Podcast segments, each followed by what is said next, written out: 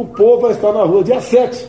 Eu tenho um evento em Brasília, é, ainda não, não falei se vou participar ou não do evento de Brasília São Paulo, mas se eu sou presidente, eu posso participar. O povo é que tem que nos dar o norte do que nós devemos fazer. Esse é o presidente Jair Bolsonaro, convocando seus apoiadores para um ato no dia 7 de setembro, quando se comemora a independência do Brasil.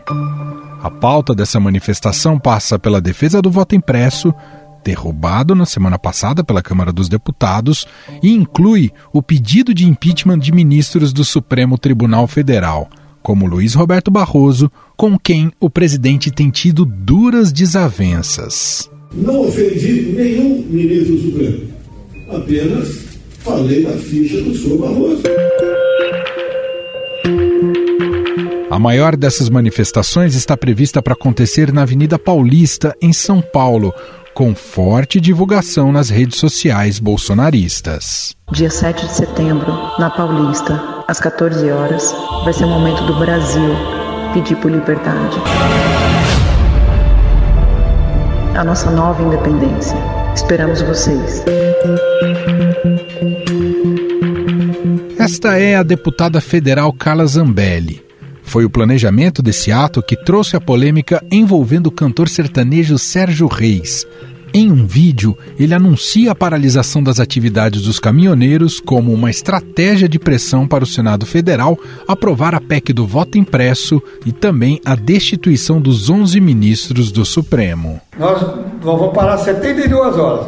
Se não fizer nada, nas próximas 72 horas, ninguém anda no país. Não vai ter caminhão nem para trazer feijão para vocês aqui dentro. Ninguém. Vai parar porto, vai parar tudo. Não é só Brasília, não é nada, é o país. Por causa desta fala, 29 subprocuradores da República pedem a abertura de uma investigação para apurar se o artista cometeu crimes como incitação à subversão da ordem política ou social e incitação ao crime. No entanto, essa manifestação pode não ocorrer. E explico por quê.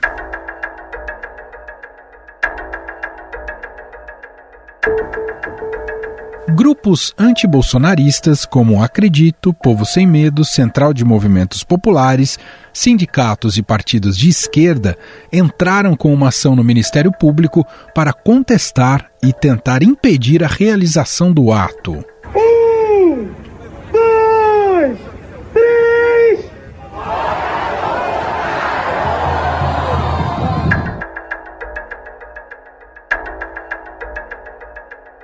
Com o aumento das manifestações contra e a favor do governo, a Polícia Militar faz uma espécie de rodízio, que funciona da seguinte maneira: se o grupo que apoia Jair Bolsonaro se manifestou hoje, por exemplo, a próxima data é obrigatoriamente dos grupos contrários ao líder do executivo.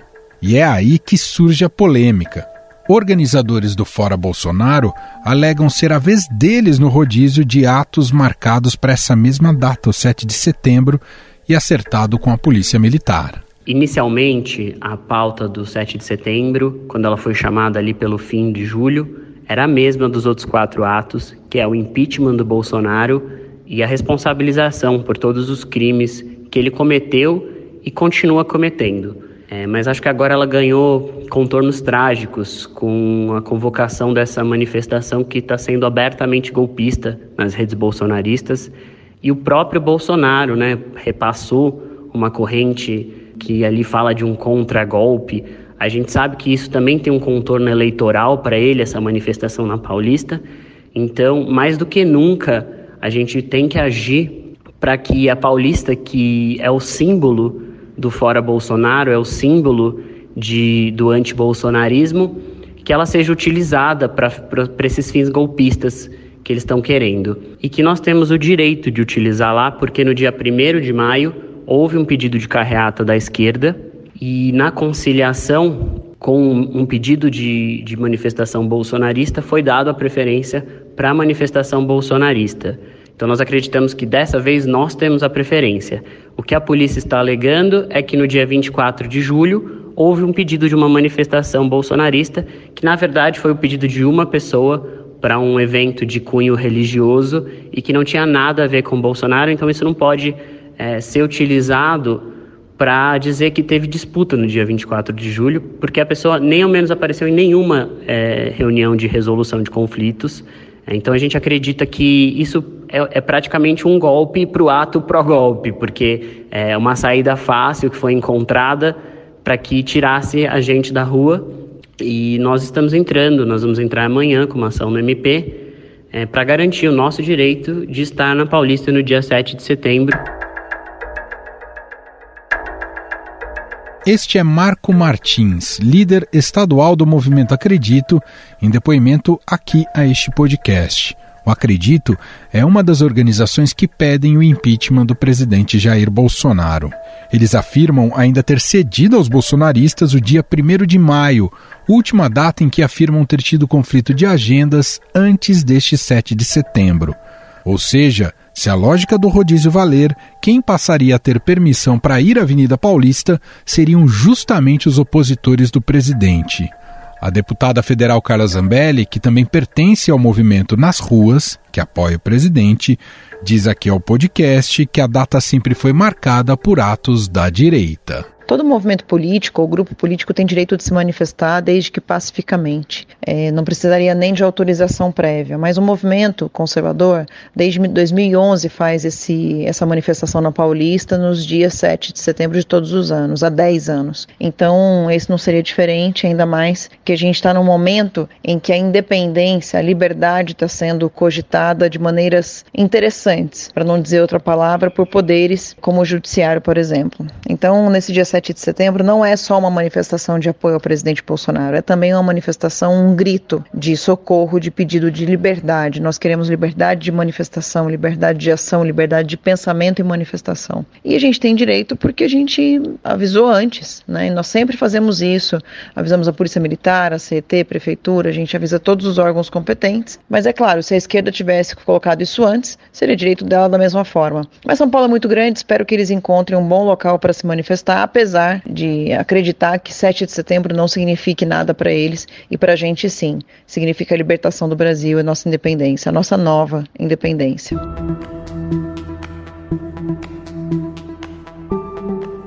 Mas os grupos contrários a Bolsonaro acusam a polícia militar de descumprir o acordo do rodízio. Segundo a PM, no dia 24 de julho, houve um conflito de agenda e que, naquela data, a preferência teria sido dada a grupos associados à esquerda. Deste modo, na visão da PM, quem poderia ir às ruas em 7 de setembro seriam os bolsonaristas. O motivo de hoje é o voto aditado. Para parar com a roubalheira aqui no Brasil. Que todo voto, a gente não sabe para onde vai os votos. Então, a nossa união aqui é para isso.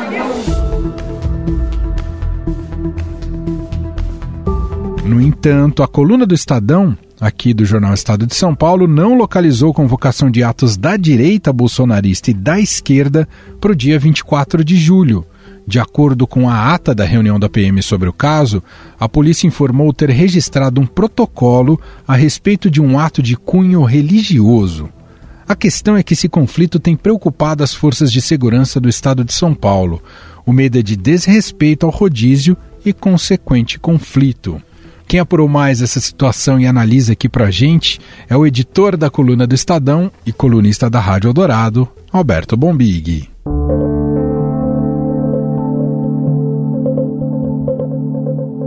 Olá, Bombig, tudo bem? Tudo bem, obrigado pelo convite mais uma vez. Bom, o clima de polarização que tanto esperamos, não que seja o mais adequado, de uma polarização intensa para 2022, né, no período eleitoral, né, Bombig?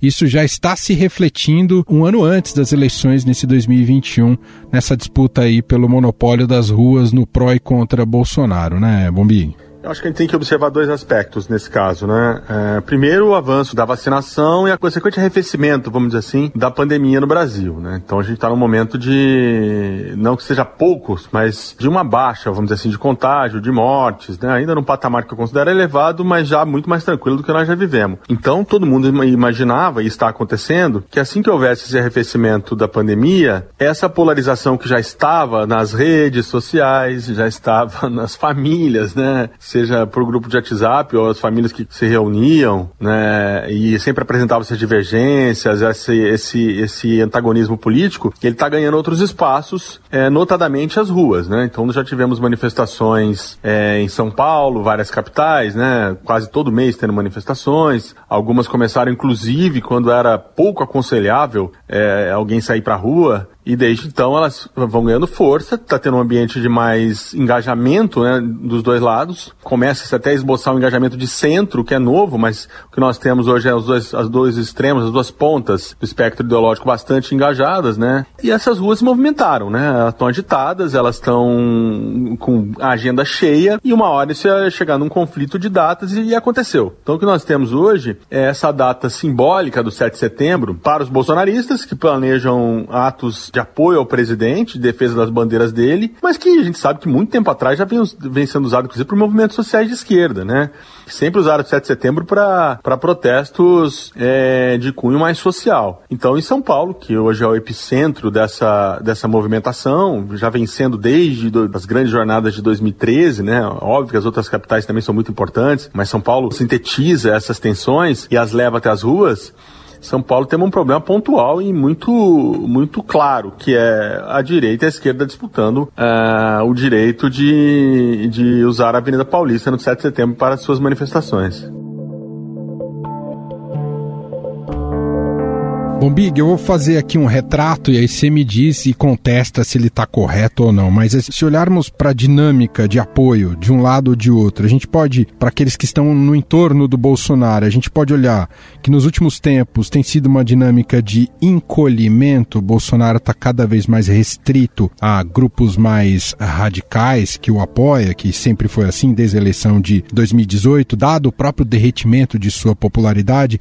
E por outro lado, olhando para a esquerda, como é um movimento ainda com uma bandeira mais ampla, ou fora Bolsonaro, não necessariamente empunhando ali é um candidato da esquerda, é uma dinâmica que consegue ainda se cercar de mais apoio do que a direita. Faz sentido esse, esse registro, Bombig? Faz porque o Fora Bolsonaro não é da esquerda, né? Então a gente já tem hoje, por exemplo, movimentos de, de, de centro-direita, como o MBL, por exemplo, que já está pedindo Fora Bolsonaro. Então quando você fala de Fora Bolsonaro, de fato ele não está restrito apenas à esquerda. Você tem inclusive o PSDB de São Paulo que tem participado contra a vontade, a orientação nacional do, do, do PSDB, mas, mas o PSDB de São Paulo tem participado de atos, de atos do Fora Bolsonaro. Então ele nesse sentido é mais amplo. Aí quando vai se discutir candidaturas, vai se discutir bandeiras, e algumas outras propostas, por exemplo, de como lidar com a economia e outras coisas, aí já, aí já começa umas divergências, é mais complicado, a gente pode falar mais adiante ou em outra oportunidade. No lado do Bolsonaro, de fato, ele perdeu o apoio, não há muita dúvida hoje entre quem trabalha com pesquisas é, de avaliação de governo, pesquisas de cenário eleitoral, de cenário político, de que o Bolsonaro perdeu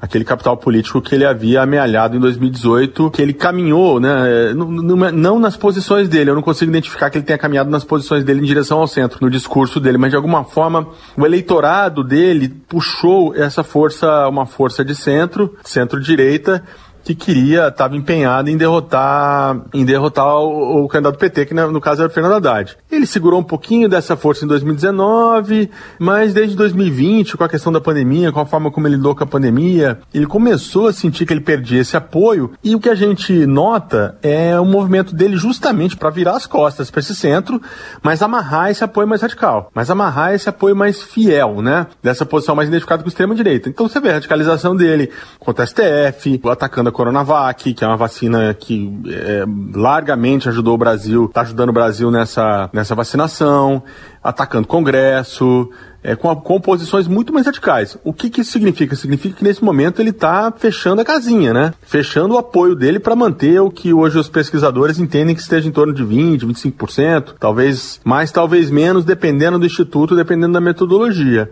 Se considerar que 25%, vai, vamos arredondar esse número, estão fechado com o presidente, é natural que 75% não estejam. Agora, é uma massa homogênea de 75%? Não todos esses eleitores, 75%, vão para as ruas contra ele? Hum, essa é a grande questão que se coloca nesse momento, né? Se você pegar o movimento que está tá chamado aí da, da centro-direita, encabeçado pelo MBL, por exemplo, Ele estava esperando dar uma, uma arrefecida na pandemia, o que está acontecendo. E eles vão para as ruas. Né? Não temos hoje um entendimento, por exemplo, entre os líderes, né? Os líderes da esquerda, os líderes da centro-direita ou da direita ali contra Bolsonaro não estão se entendendo muito bem nesse protagonismo dos protestos. Se em algum momento eles viessem a se unir, eu imagino que a gente teria uma rua muito forte, muito pulsante contra o presidente. Então, nesse momento, a divisão ela é, ela é favorável a Bolsonaro.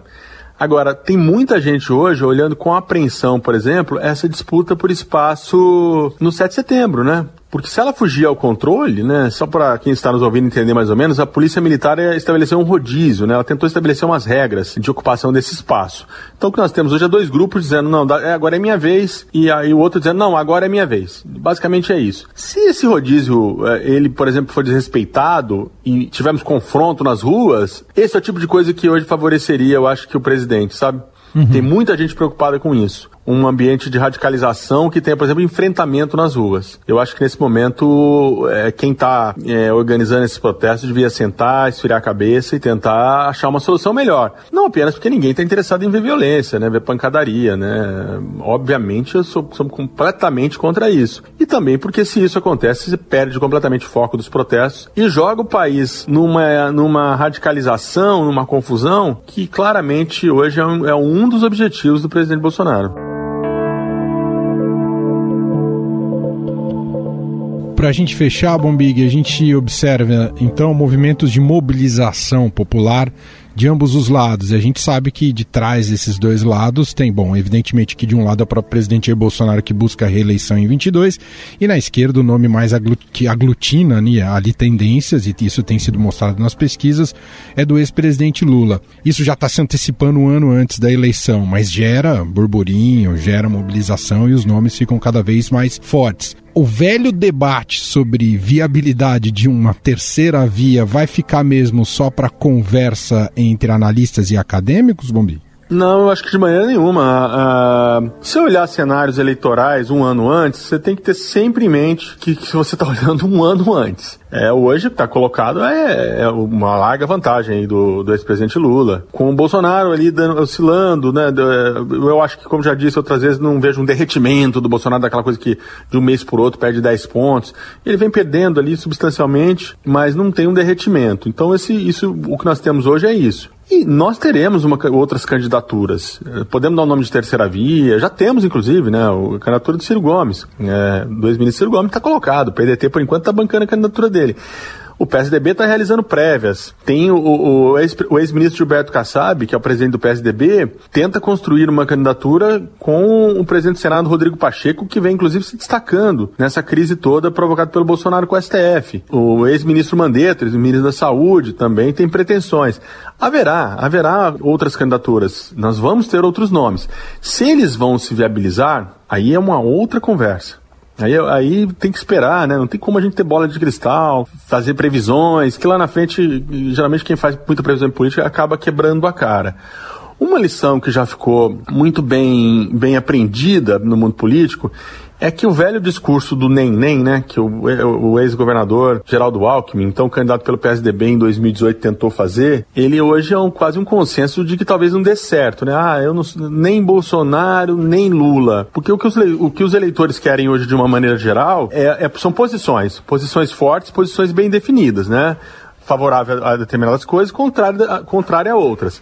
Eu não sou nem isso nem aquilo, tem pouca chance de prosperar. É muito mais provável que uma candidatura que possa enfrentar Lula ou enfrentar Bolsonaro, em algum momento polarize com um dos dois. Então, por exemplo, é, é, hoje o, o, que eu posso dizer de informação é que dentro da estratégia do, do ex-ministro Gilberto Kassab, inteira a candidatura do Rodrigo Pacheco seria, num primeiro momento, polarizar com Bolsonaro né? Ocupar o espaço da centro-direita e tentar tirar o Bolsonaro do segundo turno. Ir para o segundo turno com Lula, onde ele acha que a rejeição ao PT poderia ter alguma vantagem, né? Então essa é uma estratégia que hoje está desenhada nesse sentido. E da esquerda, me parece também que, que o que o Ciro Gomes vem fazendo é tirar o lugar do Lula no segundo turno. O, o, o Ciro Gomes tem sido implacável nas críticas ao Lula. Tem muito chão, tem muita estratégia na praça e, e, nesse caso não adianta. A gente tem que esperar porque também a eleição não se dá num vácuo, né? Uhum. Então ela se dá no contexto de economia, ela se dá no contexto hoje de, de crise hídrica, muito preocupante. não apenas para o, para o Bolsonaro, mas também preocupante para o governador João Dória, né? O, o sistema Cantareira está numa situação complicada, ele se dá num contexto de inflação e ele se dá num, num contexto de, de, CPI, né? De ter uma CPI em Brasília da, da pandemia. A gente não sabe também se, se teremos outras ondas de Covid. É um cenário muito, muito, muito volátil. Então, de modo que eu entendo que as pesquisas nesse momento elas servem muito para alimentar o debate, para desenhar estratégias, mas elas de maneira nenhuma podem ser tomadas como uma verdade absoluta e suprema, né? Nesse sentido. Ah, e, e, e outra coisa importante: isso tudo que nós vemos falando aqui, as ruas, é, elas tendem a ser fundamentais nesse processo daqui até a eleição. Há claros sinais de que os brasileiros não, não estão dispostos a, a se desmobilizarem né, politicamente. Né? Ninguém vai amanhã falar, ah, mesmo que a, a pandemia pandemia acabe, tomara que acabe, mesmo que a economia melhore, mesmo que aconteça qualquer outra coisa, eu acho pouco provável que os brasileiros, ah, não, não, não temos mais interesse, né? Essa eleição já está atraindo muito interesse, os brasileiros estão ávidos por participar e as ruas podem ter um papel fundamental nesse processo. Muito bem, Alberto Bombig, editor da coluna do Estadão. Vale acompanhar a coluna do Estadão, seja no jornal impresso ou no digital, sempre de olho nos bastidores da política e com notícias e análises exclusivas. Muito obrigado mais uma vez, Bombig. Um abraço. Outro, obrigado pelo convite.